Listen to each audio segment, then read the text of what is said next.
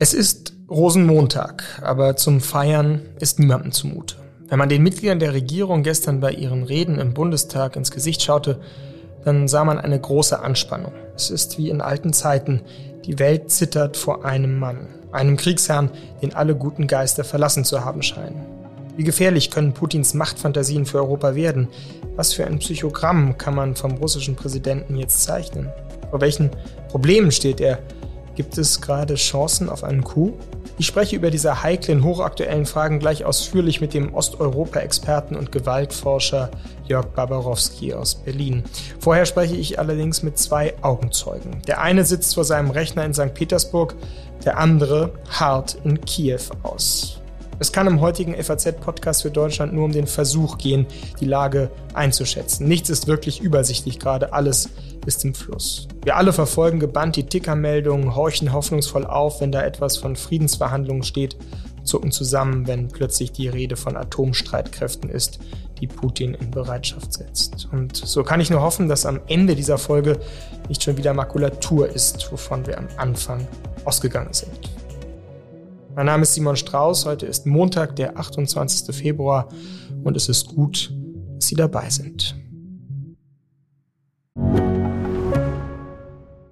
Mein Name ist Dr. Tillmann Rümenapf, niedergelassener Kinder- und Jugendarzt hier im Ennepe-Ruhr-Kreis. Die Einführung der Telematik sehe ich durchaus als Chance, aber aktuell fällt das System oft aus und es gibt viel zu wenig technischen Support. Dafür geht eine Menge Zeit drauf, in der ich die Kinder nicht genügend betreuen kann. Das muss sich ändern. Die besondere Nähe der niedergelassenen Haus- und Fachärzte ist in Gefahr. Was die Gesundheitspolitik jetzt dringend ändern muss, erfahren Sie auf rettetdiepraxen.de.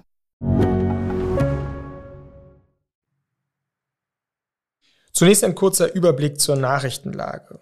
Heute Morgen hat der ukrainische Präsident Zelensky die umgehende Integration seines Landes in die EU gefordert. Um 10 Uhr haben dann die Gespräche zwischen Russland und der Ukraine begonnen.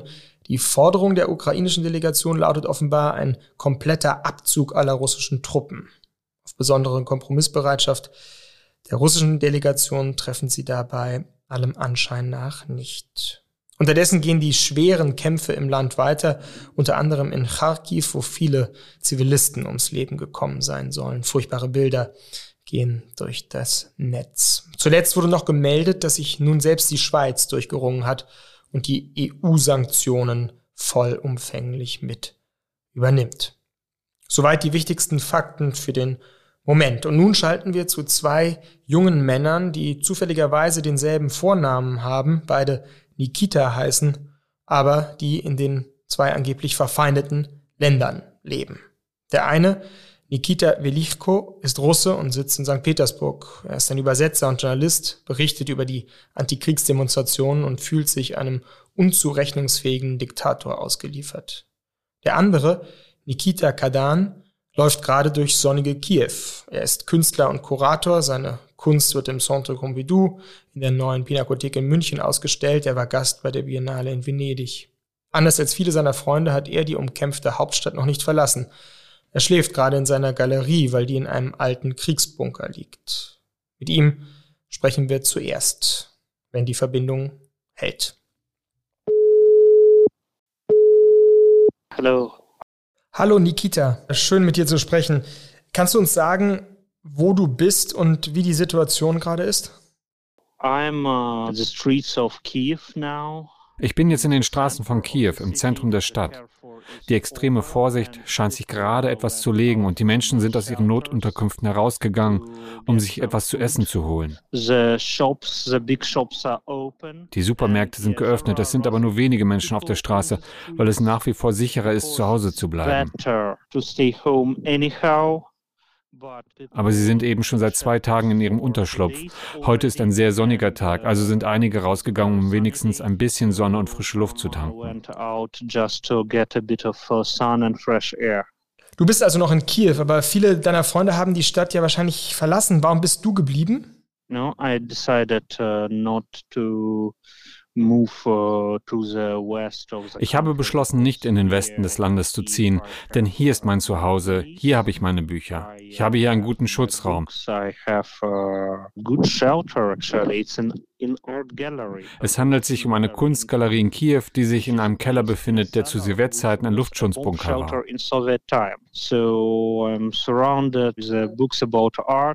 Ich bin also von Büchern über Kunst und von Kunstwerken umgeben, einschließlich meiner eigenen Werke und der Werke von Künstlerkollegen. Ich trage also irgendwie dazu bei, die Dinge, die wir vor dem Krieg erstellt haben, zu bewahren. Uh, things we did before the war Uh, Männer dürfen das Land ja ohnehin nicht verlassen. Und ja, viele Leute ziehen jetzt in den Westen der Ukraine, aber auch in westlichen Städten wird geschossen. Weißt du, es gibt aktuell keine absolut sicheren Orte in der Ukraine. Viele Eltern mit Kindern konnten aber die Grenze überqueren und sind jetzt in Polen, Rumänien, Österreich oder Deutschland angekommen. They uh, could uh, cross the border. They are now in uh, Poland, in Romania. Viele Einrichtungen haben Hilfe, haben Unterkünfte bereitgestellt. Diejenigen, die die Ukraine verlassen wollten, hatten also die Möglichkeit.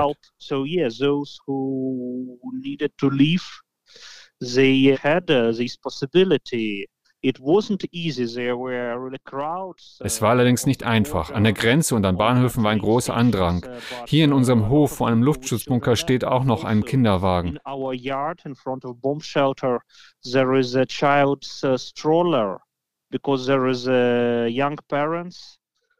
Weil ein junges Ehepaar ihn oben gelassen hat, als es mit dem Kind hinuntergerannt ist. If they uh, have to run to shelter with child, they uh, left stroller just in the yard. Hast du denn selbst auch Waffen oder diese Molotow-Cocktails, die man bei uns immer in den Nachrichten sieht? Yeah, I think, uh, Molotov, uh, ja, ich denke, mit einem Molotow-Cocktail kann ich mich verteidigen.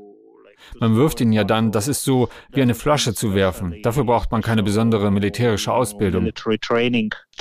Das ist realistisch und ich verstehe, dass die Hilfe der Zivilbevölkerung irgendwann notwendig sein wird.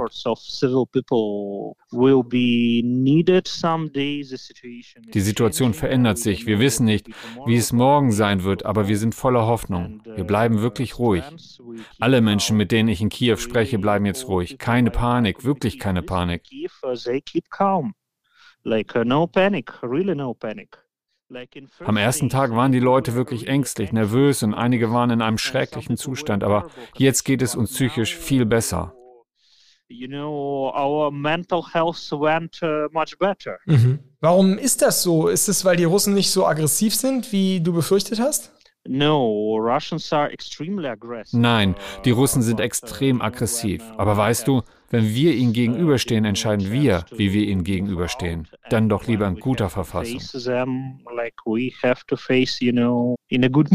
Hm. Hast du schon russische Soldaten in Kiew gesehen? Uh, uh, Nein, aber hier sind viele terroristische Gruppen, die bei der Auslösung der Explosion helfen. Uh, Sie haben bestimmte Möglichkeiten, das zu tun. Hier sind aber auch eine Menge Soldaten aus unserer Verteidigung, die bereit sind, ihre Aggression zu stoppen. who are ready to stop the aggression. Mhm. Hast du denn das Gefühl, dass diese Friedensverhandlungen, von denen wir jetzt hören, eine Hoffnung sein könnte? Mhm. Ich habe Hoffnung. Ich habe definitiv Hoffnung. Ich hatte mehrere Gespräche mit westlichen Medien und jedes Mal habe ich wiederholt, Russland muss von SWIFT ausgeschlossen werden. Der westliche Luftraum muss für russische Flüge gesperrt werden. Und ja, diese Sanktionen wurden teilweise verhängt, aber die Ukraine braucht westliche Präsenz.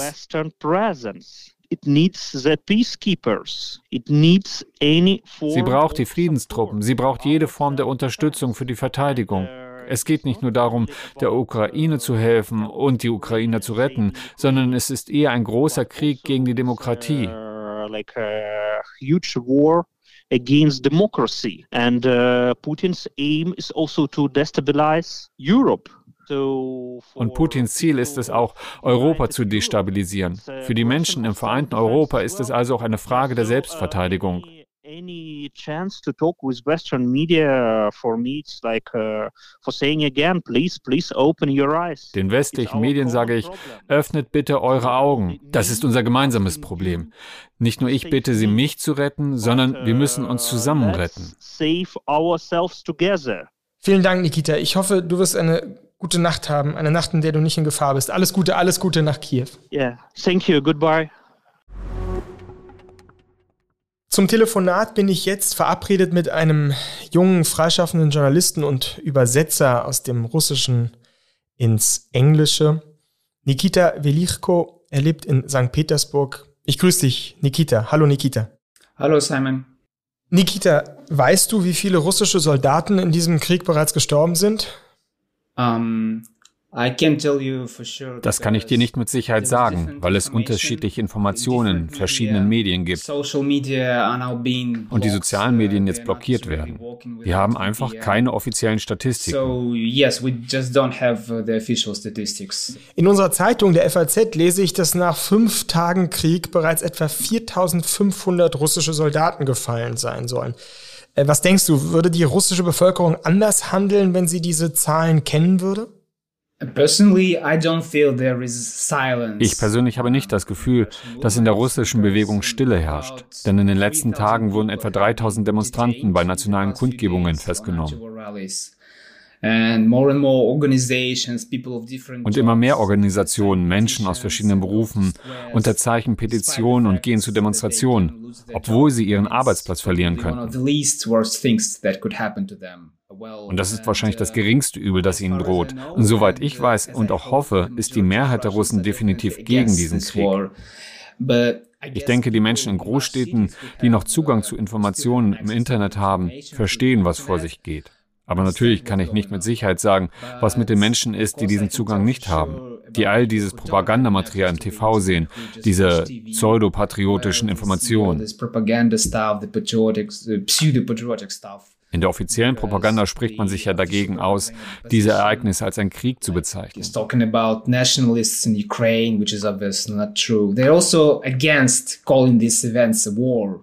Dort spricht man von einer speziellen Militäroperation.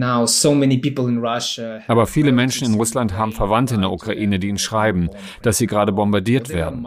Oder es gibt da die Mütter, deren Kinder als Soldaten in die Ukraine geschickt worden sind. Also ja, immer mehr Menschen verstehen, was vor sich geht.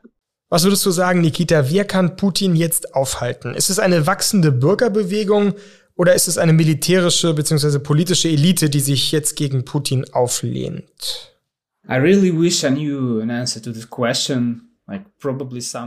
Ich wünschte wirklich, ich wüsste eine Antwort auf diese Frage, aber ich weiß es nicht. Sicherlich kann nur Putin Putin stoppen. Putin can stop Putin. As everyone has a feeling by, by everyone I mean in my circle Denn jeder hat im Moment das Gefühl, und mit jeder meine ich diejenigen in meinem Umfeld, die sich im Internet informieren, dass dieser Mensch in einer Art Parallelrealität lebt. Uh, er denkt wirklich, dass er die Ukraine von einer Nazi-Regierung befreit, wie er sagt. Ich weiß nicht, ob jemand wirklich mit ihm darüber diskutiert hat. Und wenn ich dich jetzt nochmal als russischen Bürger anspreche, hast du im Moment Angst, dass deine Regierung von einem Unzurechnungsfähigen geführt wird? Ich habe definitiv große Angst, fühle viel Scham, viel Schuld und auch viel Schmerz. Ich weiß nicht, was in den nächsten Stunden passieren wird, denn es gibt verschiedene Gerüchte.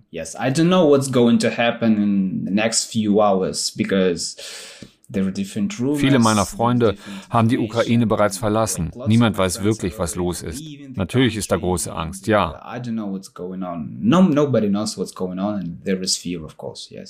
Wie informierst du dich denn im Moment überhaupt? Ich meine, ich habe gelesen, dass Facebook jetzt so langsam ist, dass man nicht einmal Videos anschauen kann, weil die russische Regierung nicht will, dass die Leute sehen, dass es bereits so viele Kriegsgefangene gibt. Um, well, VPN, yes. Ja, ohne eine VPN-Verbindung kann man nicht einmal Bilder auf Facebook oder Twitter sehen. Also. Ich uh, persönlich lese unabhängige Medien wie Medusa, das in Russland als ausländischer Agent bezeichnet wird. Gehst du denn persönlich zu Demonstrationen gegen diesen Krieg? Ich habe einen Bericht über die Antikriegsbewegung geschrieben, die am Dienstag stattgefunden hat, weil ich oft über Musik schreibe und die Musikcommunity auch einige Antikriegsmärsche veranstaltet hat. Ich warte gerade auf die Überarbeitung durch meine Redaktion und danach werde ich wahrscheinlich dorthin gehen. Ja. After this, yes, but, but probably I'm going to go there. Yes. Ich danke dir sehr für das Gespräch. Alles Gute dir. Alles Gute nach St. Petersburg. Thank you. Thank you, Simon. Das war also die Anschauung, der Blick auf das Leben einer jungen Generation, die gerade in diesem Moment sehr um ihre Zukunft fürchtet und im Falle von Kiew auch um ihr Leben. Verantwortlich dafür ist ein Mann, der einmal in Deutschland als lupenreiner Demokrat bezeichnet und bis zuletzt von vielen verteidigt wurde ein KGB-Offizier, einer, der von Beginn an Gewalt als Mittel eingesetzt hat, um seine Ziele zu erreichen. Ich bin jetzt verbunden mit Jörg Barbarowski, einem der renommiertesten äh, Osteuropa-Experten, Historiker, Gewaltforscher an der Berliner Humboldt-Universität. Ich grüße Sie, Herr Barbarowski. Ja, guten Tag. Sie haben zuletzt ein Buch veröffentlicht, Der bedrohte Leviathan, Staat und Revolution in Russland, das eine Karl Schmidt-Lecture nochmal verarbeitet hat. In Ihrem sehr außergewöhnlichen Text, den Sie bei uns heute veröffentlichen werden, morgen in der, im Blatt zur aktuellen Lage, schreiben Sie, aber auch Putin könnte die Souveränität über den Ausnahmezustand verlieren. Was bedeutet dieser Satz? Bislang hat äh, Putin die Hoheit über den Ausnahmezustand gehabt, weil er gewiss sein konnte, dass seine Gegner nicht einig sind und dass seine Gegner zum Kampf nicht bereit sind. Deshalb hat er gedacht, dass er sie gegeneinander ausspielen kann und die Kriegskarte ziehen kann. In dem Bewusstsein, dass sich ohnehin niemand wehren würde und dass es, dass die Invasion in die Ukraine ein Spaziergang sein würde. Und nun scheint er die Hoheit über diesen Ausnahmezustand äh, zu, zu verlieren. Er hat ihn zwar inszeniert, aber er kann die Folgen nicht kontrollieren des Krieges, den er ausgelöst hat. Er kann zum einen offenbar die Ukraine nicht mit leichter Hand erobern oder er hat offenbar den Westen vereint im Willen, ihm entgegenzutreten. Und das war nicht Teil seines Kalküls. Er hat sich also, wie man umgangssprachlich sagen könnte, verzockt. Was war denn ursprünglich sein Kalkül? Was hatte er eigentlich vor? Worum ging es ihm? Ich glaube, wir haben uns alle geirrt, weil wir angenommen hatten, er wolle nur eine Sicherheitsgarantie und die Zusage, dass die Ukraine neutral bleiben würde. Das hätte er aber erreichen können, indem er einfach den kleinen Krieg im Donbass fortgesetzt hätte. Solange der Krieg äh, in der Ukraine fortdauert, ist es völlig ausgeschlossen, dass dieses Land in die NATO aufgenommen wird. Das hätte er also tun können und er hätte seinen Willen bekommen. Aber offenkundig war das gar nicht seine Absicht. Und auch ich habe mich in dieser Frage getäuscht, weil ich dachte, dass das seine Absicht sei sondern seine Absicht ist es offenkundig, die Ukraine zu zerschlagen und große Teile der Ukraine in das Imperium zu reintegrieren. Offenkundig ist die Absicht tatsächlich, so etwas äh, wie die alte Sowjetunion wiederherzustellen. Und das haben wir alle falsch eingeschätzt. Ich habe das nicht für möglich gehalten und jetzt sieht man, dass das seine Absicht war. Äh, aber die wird nun misslingen, da bin ich ganz sicher. Sie schreiben in Ihrem Text ja auch, Russlands Schmerz über den Verlust des Imperiums ist groß, weil seine Bürger keinen Weg gefunden haben, diesen Schmerz auf produktive Weise zu bewältigen. Also diese Sehnsucht nach dem Imperium, so verstehe ich die Stelle, meinen Sie, ist nicht nur eine Sehnsucht von Putin, sondern es ist ja auch eine Sehnsucht in großen Teilen der Bevölkerung, ja? Putin hat ja diesen Krieg inszenieren können, im Glauben und im Wissen, dass es diesen Schmerz gibt über das untergegangene Imperium. Es gibt diesen Schmerz tatsächlich, eben weil die Ukraine für die meisten Russen nicht als Ausland gesehen wird. Es ist ja für viele Ukrainer auch so, dass sie Russland nicht als Ausland sehen. Und die Verbindungen eng, äh, eng sind zwischen Russland äh, und der Ukraine. Es gibt diesen, diesen Schmerz, es gibt diese Nostalgie und es gibt vor allen Dingen auch deshalb einen Schmerz, weil die Kernbevölkerung des Imperiums weniger gute Gründe hat, weniger gute Gründe aufführen kann als diejenigen, die sich aus dem Imperium verabschieden. Es ist also leichter für diejenigen, die sich verabschiedet haben vom Imperium, Gründe zu finden, warum alles jetzt besser ist als früher, äh, als diejenigen, die das Imperium besingen. Äh, und das ist das Problem. Also alles Übel ähm, was in der Welt ist, das verbinden diejenigen, die sich getrennt haben mit der alten Sowjetunion. Das aber können die meisten Russen nicht machen. Und das ist genau ihr Problem. Sie können damit nicht produktiv umgehen. Sie können sozusagen den Zerfall des Imperiums nicht als einen Akt der Freiheit besingen, so wie das die Esten und die Letten tun können. Und das meine ich damit, dass sie da keinen produktiven Zugang oder keinen produktiven Umgang gefunden haben, mit diesem äh, Erbe umzugehen. Mhm. Lassen Sie uns noch mal ganz kurz auch auf, die, auf den Hauptakteur schauen, Putin. Sie verfolgen den ja schon sehr, sehr lange. Wie würden Sie das beschreiben, die Entwicklung, wenn man so will, auch psychologisch, die dieser Mann durchgemacht hat? Hat das was zu tun mit der Pandemie? Diese These kam jetzt ja auf, dass er sich also während der Pandemie in solche Isolation begeben hat, dass er irgendwann aufgehört hat, eigentlich mit anderen noch groß zu sprechen und diese Entscheidung in absolut kleinsten Kreis zu tun. Oder, das ist ja auch eine Argumentation, hat es wirklich auch mit einem gekränkten Stolz zu tun, weil er einfach das Gefühl hat, der Westen hat ihn immer stärker in die Enge getrieben und ist nicht darauf eingegangen, was er vorgeschlagen hat. Ich glaube, es ist eine Kombination aus beidem. Da ist auf der einen Seite äh, die Kränkung. Und die Kränkung ist bei den KGB-Leuten, die das Ende der Sowjetunion 1991 erlebt haben, viel größer als bei, bei anderen Russen. Ja, vor allen Dingen die KGB-Leute haben ja den Zusammenbruch der Sowjetunion als eine furchtbare Katastrophe, auch für sie selbst, äh, erlebt, weil sie danach nichts mehr waren und sie niemand mehr brauchte. Das ist das eine. Das zweite ist der besondere Kodex, der diese KGB-Leute zusammenhält, als eine verschworene Gemeinschaft, äh, die ehrenwerte Gesellschaft, die nach ganz anderen Maßstäben die Wirklichkeit ausrichten, äh, als es andere Politiker tun. Also die Verschwörungen, das Geheimnis, ähm, die Gewalt, das alles spielt eine ganz andere Rolle in diesen, in diesen Kreisen. Dann kommt hinzu, dass Putin 70 ist. Er hat nicht mehr so lange Zeit. Und er möchte offenkundig das, was er sich vorgenommen hat, jetzt haben und nicht erst in zehn Jahren. Aber, da stimme ich zu, ich glaube nicht, dass das unbedingt etwas mit der Pandemie zu tun hat. Je länger äh, Autokraten oder Selbstherrscher, autoritäre Herrscher im Amt sind, desto enger wird der Korridor, der zum Machthaber führt. Weil sich irgendwann die Machthaber äh, immunisieren gegen die Wirklichkeit. Und sie bekommen nur noch zu hören, was sie hören wollen, weil alle genau wissen, die Schmeichler äh, und diejenigen, die diese Leute umgeben, was der, was der Herrscher hören will. Äh, und das hat ihn völlig immunisiert gegen die Wirklichkeit. Er glaubt also, dass die Ukraine, das hat er geglaubt, jetzt glaubt das wahrscheinlich nicht mehr, in dem gleichen Zustand äh, sei, in dem sie 2014 gewesen ist. Und das ist nicht der Fall. Und das hat genau mit den veränderten Kommunikationsstrukturen zu tun. Putin hat sich unabhängig gemacht von, von Ratgebern und von, äh, von Entscheidungsträgern, die seine Entscheidungen korrigieren können. Aber besteht darin nicht auch eine Gefahr für ihn? Also Unabhängigkeit, das eine, das andere heißt ja auch Isolation von einem Machtapparat. Also gibt es nicht irgendwo im, im Horizont auch die Chance eines Coups gegen Putin jetzt? Ja, natürlich. Das ist ja das Dilemma eines jeden autoritären Herrschers. Dadurch, dass er nur noch erfährt, was er hören will, äh, kann er auch nicht mehr sicher sein, dass das, was er hört, tatsächlich die Wahrheit ist. Also äh, das ist ja gerade das Dilemma, dass man dadurch, dass dadurch das Misstrauen wächst und das Misstrauen wächst äh, dann auch in der Gefolgschaft. Äh, und das kann am Ende dazu führen, dass sich, und Putin ist nun weiß Gott nicht Stalin, ja, äh, dass sich die Gefolgsleute gegen ihn, gegen ihn verschwören.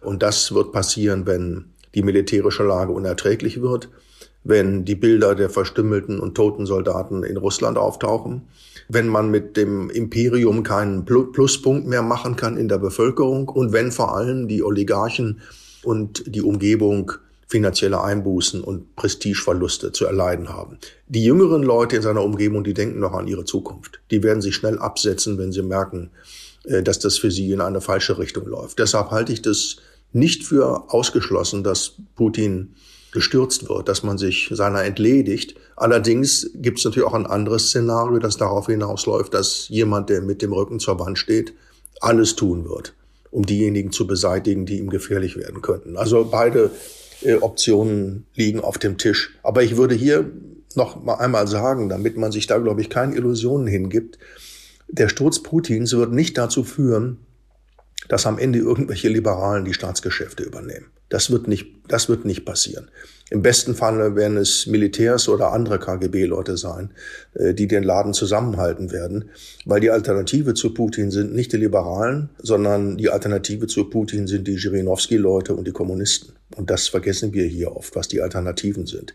Also ich sehe keine, keine rosige Zukunft ähm, im, im Augenblick. Und Vorhersagen sind, sind schwer zu machen, aber diese Vorhersage, glaube ich, kann man in jedem Fall treffen. Jetzt haben wir über den Akteur gesprochen, den Aggressor. Jetzt schauen wir mal ganz kurz auf das Land, das jetzt diese Gewalt erfährt, die Ukraine. Sie nennen das ein vernarbtes Land in Ihrem Text. Ähm, geben Sie uns noch mal ein paar Schlaglichter auf die Historie, die Gewaltgeschichte, die dieses Land erfahren hat und warum es eben gerade jetzt ähm, so im Zentrum der Aggression von Russland steht.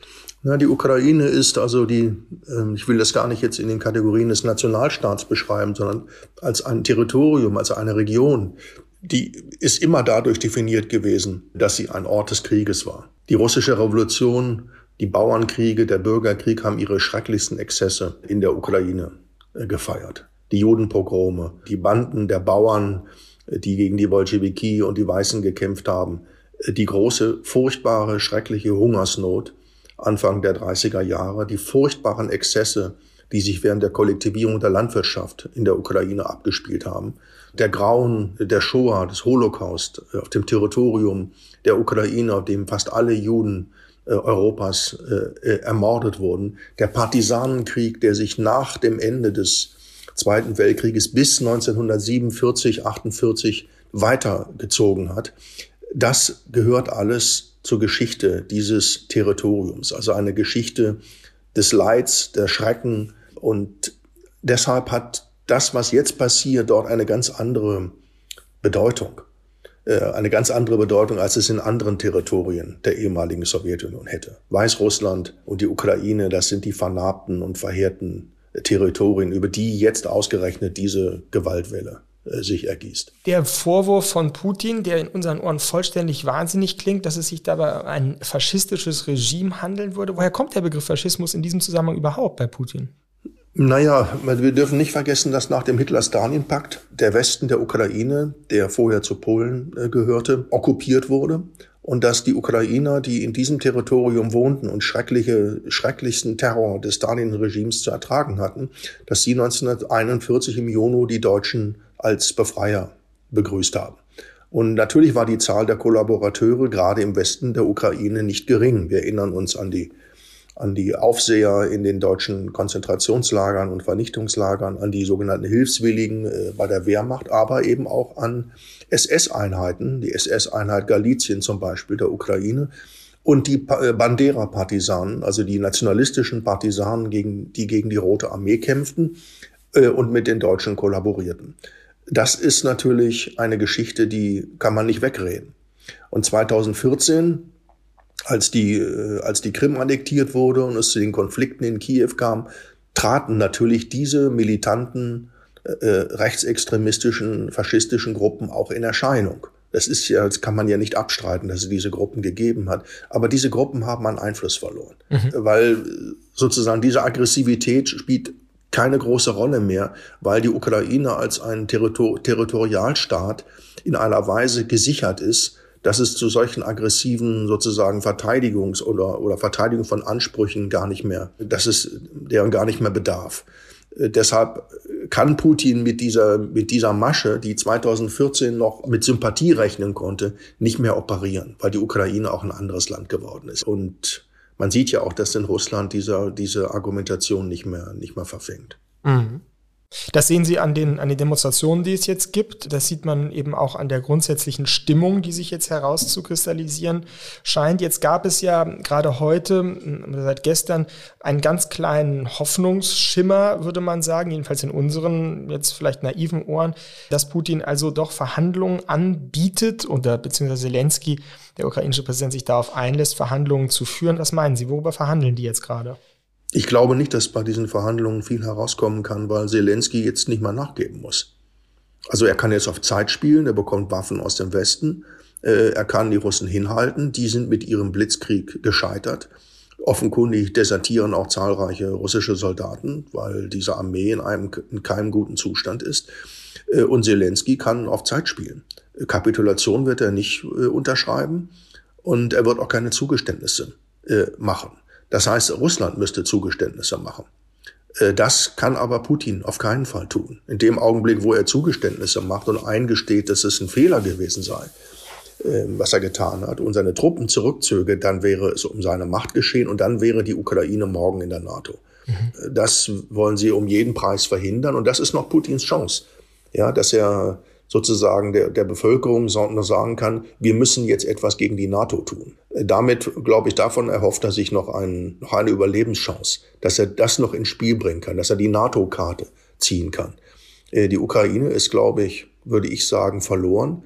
Und das spüren die äh, äh, Ukrainer auch, äh, die Regierung auch, dass sie da jetzt gar nicht nachgeben müssen. Deshalb glaube ich, dass bei den Verhandlungen nicht viel herauskommen wird. Aber es ist interessant, wie Sie das jetzt beschreiben. Also könnte sich die Lage nicht doch wieder komplett verändern? Also jetzt im Sinne von Russland und Putin, wenn wirklich die Einnahme von Kiew gelingt und der Zelensky auf einmal in Gefangenschaft gerät oder sogar schlimmer erschossen würde?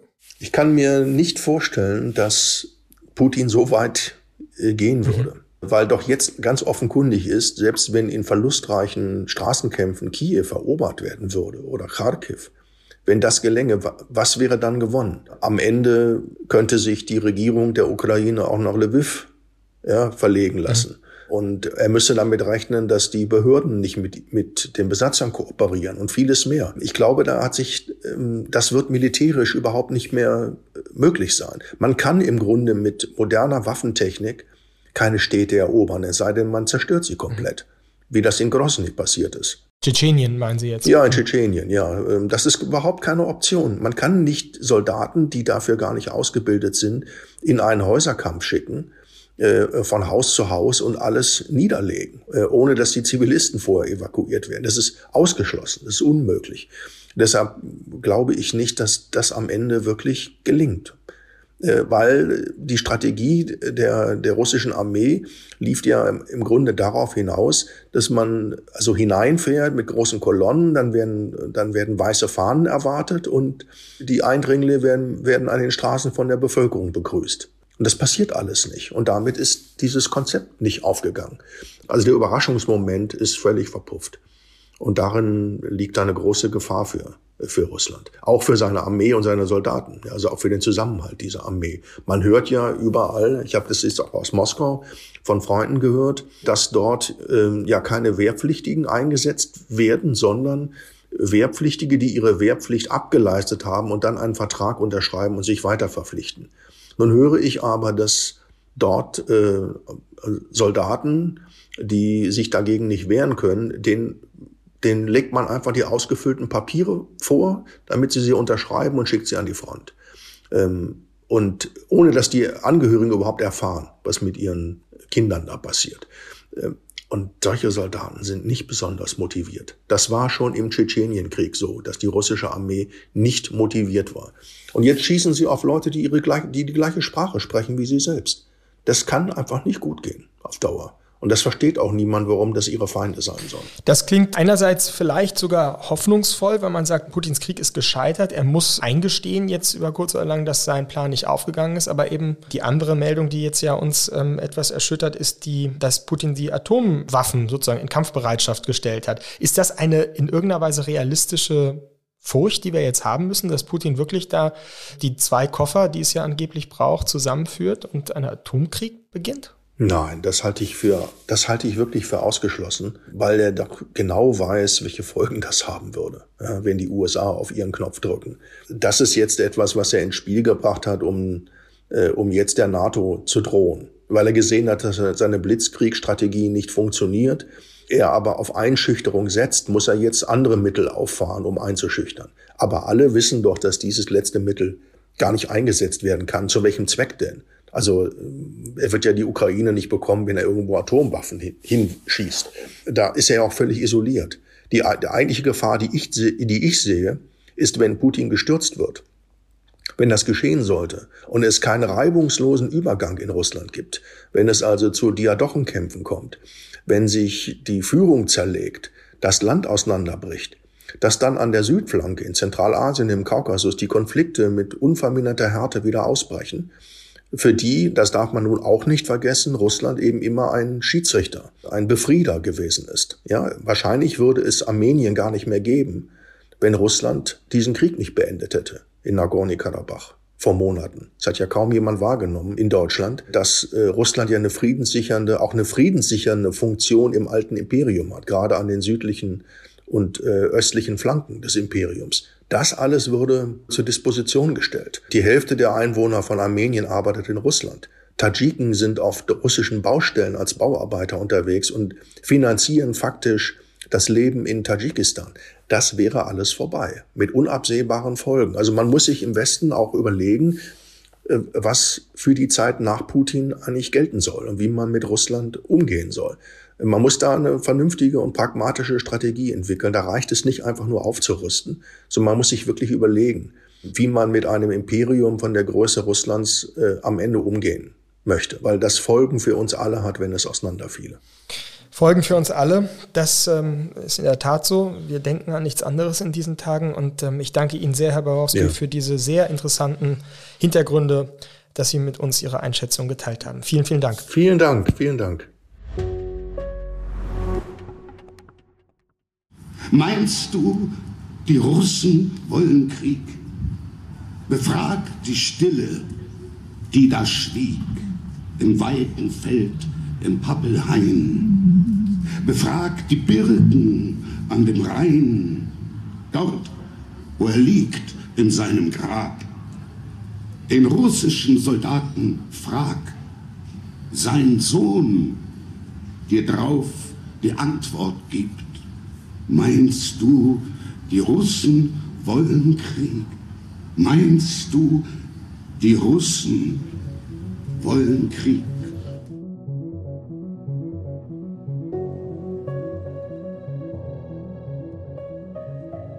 Meinst du, die Russen wollen Krieg? Der Schauspieler Ben Becker war das bei einer Lesung des berühmten Gedichts von Jewgeni Jewtuschenko aus dem Jahr 1961 das auch Präsident Zelensky in den vergangenen Tagen zitiert hat. Was wollen die Russen? Jörg Babarowski hat eben ziemlich deutlich gemacht, dass der Krieg für Putin eigentlich nicht mehr zu gewinnen ist. Allerdings sieht er auch eine Gefahr, wenn Putin jetzt stürzen sollte und noch radikalere Kräfte die Macht in Moskau übernehmen. Nikita, der junge Russe aus St. Petersburg, hat Angst vor seinem Regierungschef. Nikita, der junge Ukrainer aus Kiew, scheint dagegen ruhig und entschlossen. Das ist genauso unser wie euer Krieg, sagt er. Öffnet eure Augen. Spätestens seit gestern sind die Augen in Deutschland sehr weit geöffnet. Die Einigkeit ist nie dagewesen groß.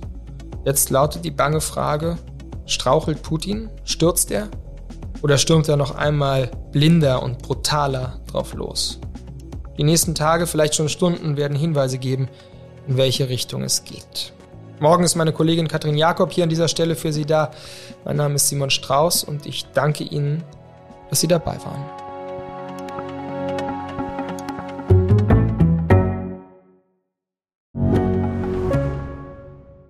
Ich bin Dr. Robin John, Allgemeinarzt in Schönebeck. Das ist 15 Kilometer von Magdeburg entfernt und trotzdem zu weit, um hier Nachwuchs zu finden. Immer mehr Praxen im Salzlandkreis bleiben unbesetzt und Patienten haben lange Wege und noch längere Wartezeiten. Das muss sich ändern. Die besondere Nähe der niedergelassenen Haus- und Fachärzte ist in Gefahr. Was die Gesundheitspolitik jetzt dringend ändern muss, erfahren Sie auf rettetdiepraxen.de.